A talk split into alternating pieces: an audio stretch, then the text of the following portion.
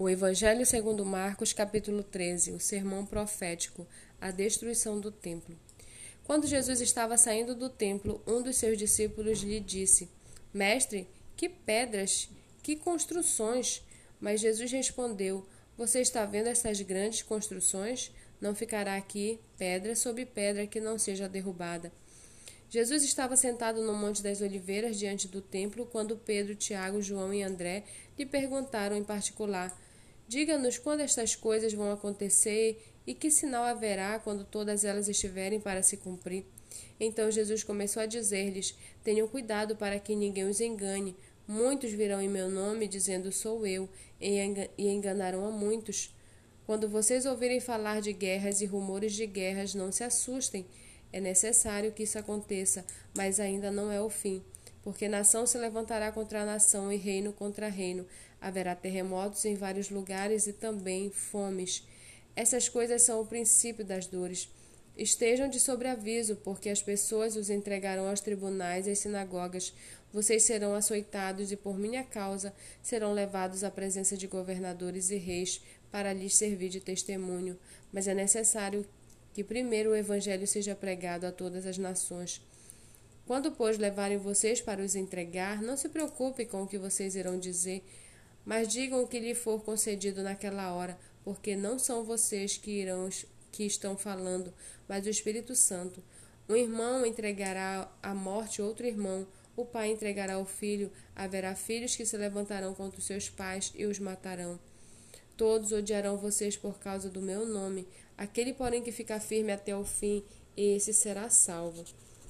Quando, pois, vocês virem o abominável da desolação situado onde não deve estar, quem lhe entenda, então os que estiverem na Judéia fujam para os montes, e quem estiver no terraço não desça, nem entre para tirar da casa alguma coisa. E quem estiver no campo não volte para buscar sua capa, ai das que estiverem grávidas e das que amamentarem naqueles dias Orem para que isso não aconteça no inverno, porque aqueles dias serão de tamanha tribulação, como nunca houve desde o princípio do mundo, desse mundo criado por Deus até agora e nunca jamais haverá. Se o Senhor não tivesse abreviado aqueles dias, ninguém seria salvo, mas por causa dos eleitos que ele escolheu, Deus abreviou tais dias. Então, se alguém disser a vocês: olhem, Aqui está o Cristo, ou olhem, ali está ele. Não acreditem, porque surgirão falsos cristos e falsos profetas, operando sinais e prodígios para enganar, se possível, os, os, es os eleitos. Estejam de sobreaviso.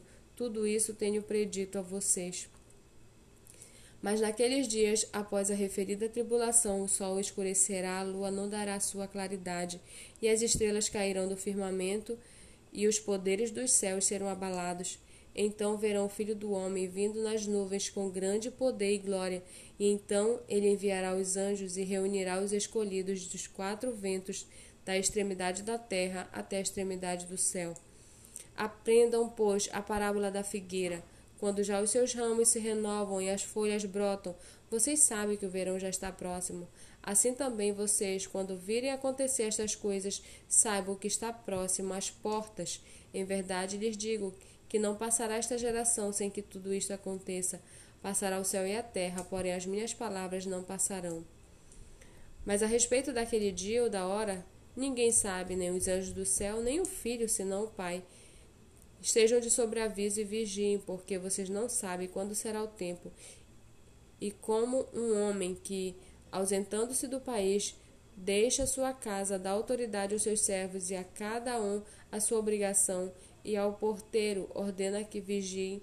Portanto, vigiem, porque vocês não sabem quando virá o dono da casa, se à tarde, se à meia-noite, se ao cantar do galo e pela manhã. Para que, vindo ele inesperadamente, não encontre vocês dormindo. O que, porém, digo a vocês, digo a todos: vigiem.